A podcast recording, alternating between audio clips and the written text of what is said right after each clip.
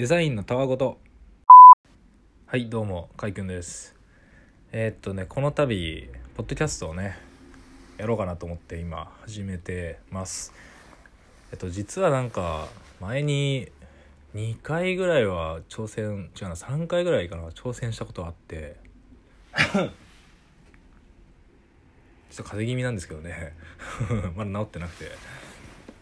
えっと一部ノートにえっ、と SoundCloud だったかな？にアップロードしてやってみたものがあったりとかえっ、とレジ Radiotalk でやったやつとかえっ、とあとはなんか実験的にメルマガをやったことがあってそこでやったことがあったりとか、えーっていうのをねやったことがあったんですけど、まあ、今回ちょっとねまた始めようかなと思って今回はアンカーというアプリ使ってちょっとやってます。で、まあ、なんで始めたかっていうとまあ単純にやっぱポッドキャスト絶対俺は来ると思っているし、まあ、何年後か分かんないですけどね。あとまあこうアウトプットする機会がやっぱあるといいなっていうのとあとやっぱこうデザインの話をねこうしていこうかなと思ってるんですけど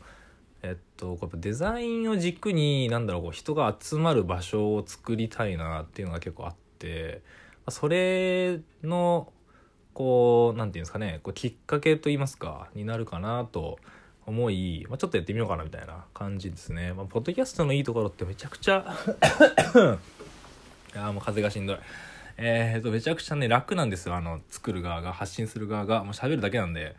あすごいこだわる人だとこう台本みたいなこう構成とかちゃんと練ってバーッと喋るみたいなことやってる人もいると思うんですけど、まあ、まあ僕の場合はもう適当にこう思ったことを話せばいいと思ってるんで、まあ、そういう点でいくともう超楽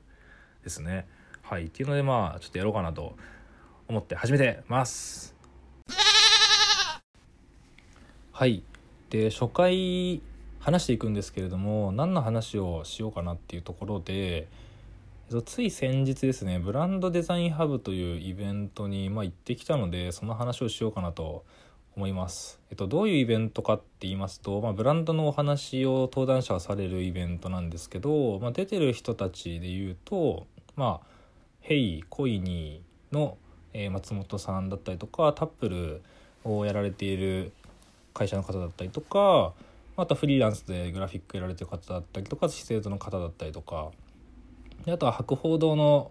これはなんか TBWA って会社があるんですけど、まあ、制作会社みたいな感じなんですかね博報堂が持ってるでそこの方だったりとか日本デザインセンターの方だったりとか、まあ、そういう方々がこう、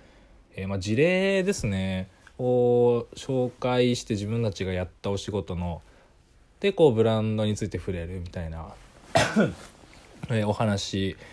でした。でまあ全部のことについてこう言及しようとは思ってなくてですね。えっ、と、まそもそもなんで参加したのかっていうと、まあ、結構久しぶりなんですよねこういうイベントに参加するのって。なんかあんまりこうイベントってこう何て言うんですかね。あの知識を得る場としてなんか行こうとするんですけど結局得られないみたいな感じだと思っていて。でイベントって別に知識が得られる場所じゃないんですよね。根本的に。そんな短期間で喋ったところでそんなにこう何て言うんですかね知識が得られるわけがなくてどちらかというとこう登壇で喋ってる人たちのこう人格を得に行くみたいなのが結構僕的にはなんかそういうのがなんか良いなって思ってるんですけど、まあ、プラスその懇親会とかあったらまあ人とつながるみたいなところが、まあ、イベントのでかいバリューなのかなと思っていてだからまああんまり行かなかったんですね。まあ行く気が起こらないと言いますか、ただちょっと最近サービスの立ち上げとか、まあ、ちょブランドっていうとちょっとでかいんですけど話は。まあなんかロゴだったりとか、そういうのを作んなきゃいけないみたいな、えーことが多くなりそうなえっ、と環境がありまして環境。はい。でまあたまたま目についたからなんかたまたま行ったんですね。でこれもなんか超たまたまで なんかそのツイッター実況枠で 参加するみたいな枠があってでノリでなんかツイッター実況枠にしたんですね、まあ、どうせ参加するんだったらちゃんとアウトプットした方がいいよねみたいな。なんか普通に受け身にやってもなんかあんまつまんないし、まあ、なんか発信した方があの頭に残るしいいよねみたいな考えるし。って思ってツイッター実況枠でこう参加してきました。まあそしたらこれどうでもいい話なんですけど なんかすごいやっぱツイッター実況枠なんかえーと、影響力持ってる人っていうかそのこ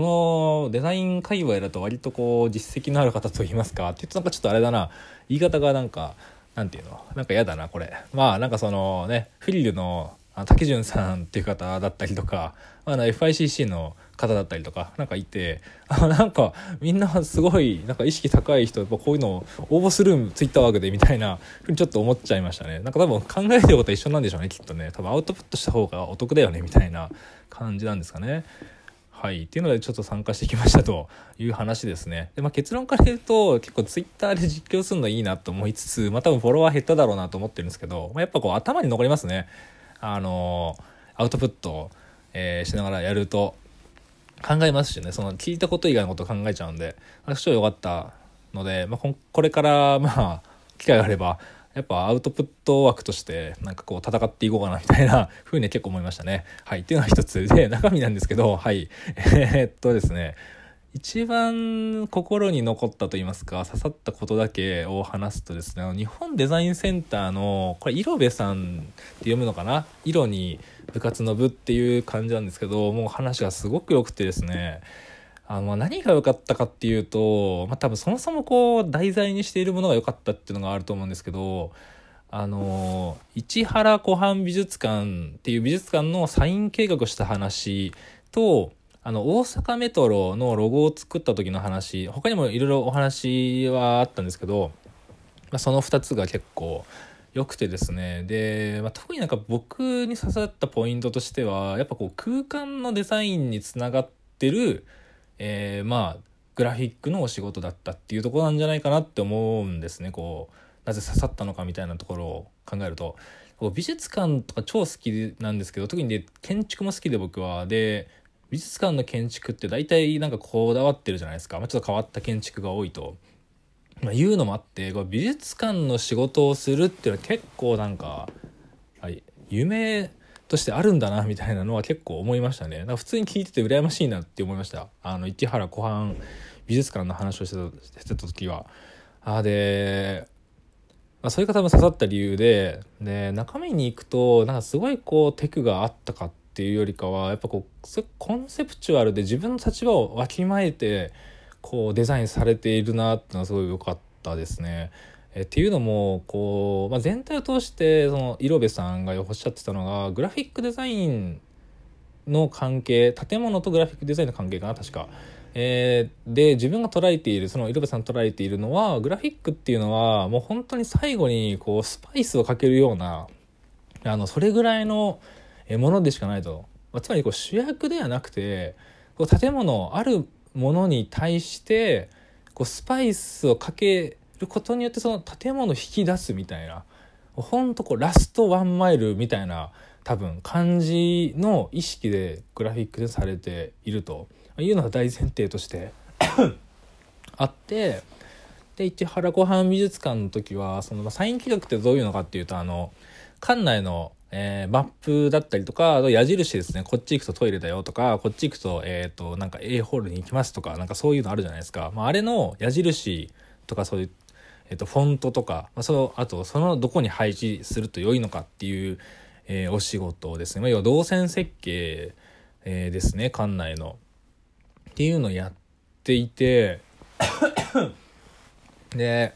あで、プラスそのロゴもやられてたんですけど、その美術館の。なんか全体的にその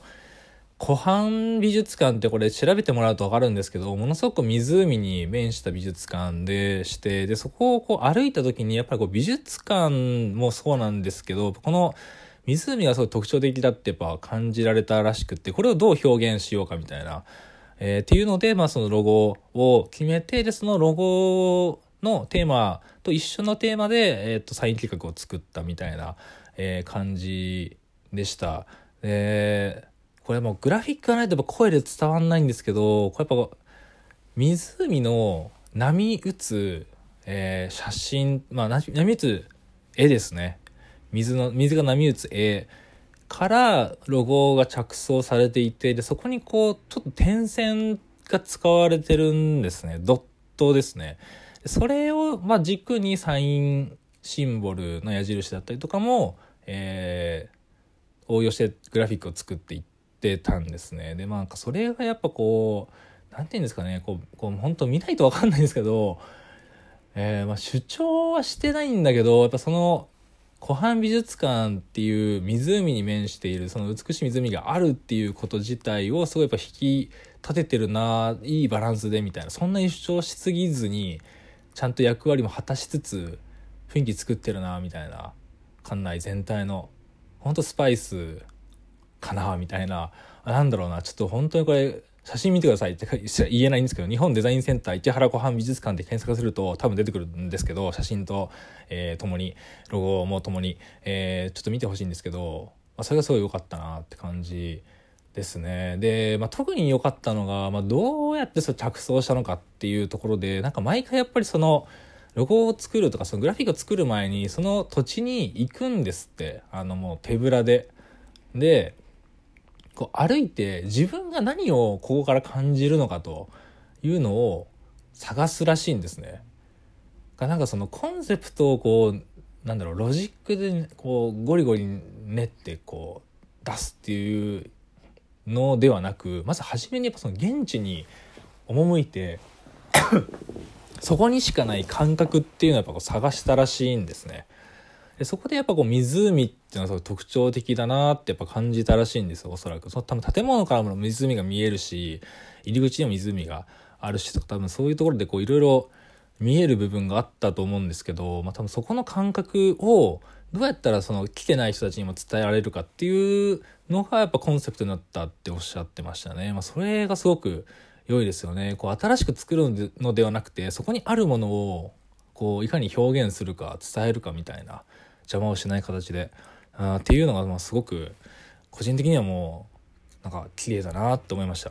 であの大阪メトロもそのような、えー、ことを言っててそのやっぱ大阪を歩きましたねみたいなこれ質問でなんかどうやって 普段着想してるんですかみたいな質問があったんですけどもその時にやっぱそのなんかこう、アイデアが出ないってことはほぼなくて、みたいな前段とともに、なんでかっていうと、やっぱそのデザインする対象のことをまず知るから、知ったらなんかいろいろ自分で感じるでしょうみたいな。で、その感じたものから着想していく、いけばいいから、アイデアが出ないっていうのが、まあ、ほぼ、まあ、それをやれば多分ないと思いますみたいな話を、すっとこう、返答していて、まあ、かっけえみたいな 思うわけですよ。っていう話をしていて、で、大阪メトロの時もやっぱそういう風に大阪の街を歩いてっていうのはあったらしいですね。で、プラスこう、大阪メトロの場合は、まあメトロなので、こう、世界の、あの、メトロ、えー、地下鉄のアイコンですね。まあ、コペンハーゲン、ニューヨーク、ロンドンとか、言ってたかななんか、それ全部調べ尽くしてなぜこのロゴなのかとか何色でどういう形なのかっていうのも調べてまあ決めたらしいです。で大阪メトロってなんか青の色らしいんですけど、まあ、青に決めた理由は、まあ、その土地ならではの話では、えー、あってその大阪の他の路線ですねの色と被らないようにしたみたいなので青にしたっておっしゃってましたね。でえっと、何の変哲もないメトロっぽいロゴだと大阪の人は怒るだろうなって思ったらしくって、なんかこれも、あの、実物を見てほしいんですけど、こうなんか、ロゴのモーションアニメーションがあるんですね。で、こう、くるくる回って、そのロゴが M のロゴなんですけど、で、くるくる回ったら最後にそれが O になるみたいな、じゃ大阪の O になるみたいななんかロゴで、まあ、それで、こう、なんていうんですかね、こう、アイデンティティをちゃんと持たせたみたいなお話もしてましたね。はい。っていうような回でした。なんかまあ、話の内容がどうっていうよりかは、やっぱその、なんか着想の仕方だったりとか、その、色部さんの佇まいみたいなところがすごくいいなと思って、えー、16歳上か、16年後ですよ。16年後僕がああいう風なこう空気感も発せられる人間になるのかっていう、っていうこう、一つの目標になりましたね。あの、僕的には。そういうのがなんか良かったかなと思います。でもやっぱその、なんか現場を知ると言いますか、こうこねくり回して新しいものを作るっていうよりかはもうすでにそこにあるものを見えるようにするっていうなんかそういうデザインのやり方はなんか僕はすごい好きですね。っていうのはちょっと真似しようかなって思いました。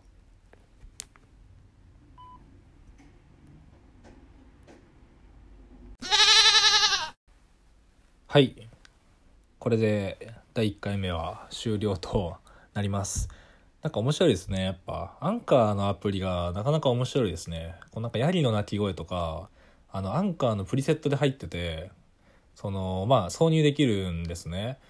あのジングルみたいなあのサンプルの音もあったりとか、まあ、こういう効果音みたいな、えー、ものもいくつか置いてあるんですけどまあなかなかいいですね。ただ今 iPhone だけ使って撮ってるだけなんですけどなんか遊べますねいろいろ。はい。でちょっと風邪ひいててねなんか咳出ちゃうんですけどなんかすいませんそれは。ちょっと直します。直しますとか言ってこう2週間ぐらいめっちゃ続いてて風が。もうほんと先週までひどくてですね。あのこれ話すとちょっと長くなるんですけどえっ、ー、と話さないでおきますけど、まあ、とりあえず風は気をつけてあと皆さんも11月なんでねあと本当2ヶ月で今年終わりますよ。早くないっていう。ちょっともう焦りまくってますね。もう少し遊んでいたい。あまあその遊んでいたいとはどういうことかっていうのをちょっとねあの話す機会があればいいと思うんですけど。はい。えー、っとはいそんな感じですかね初回は。ちょっとねあのやりながらこう喋りは慣れていこうかなと思っております。なんかこうリクエストとかね、まあ、多分ないんですけど、ないんでしょうけど、なんかあれば、えー、教えてください。あと一緒に喋りたいって人もね、もし聞いてたら、え、一緒に喋りましょう。喋るだけなんでね、あの、はい、どんどん喋っていきましょう。はい、っていうので、また次回お楽しみに。それでは。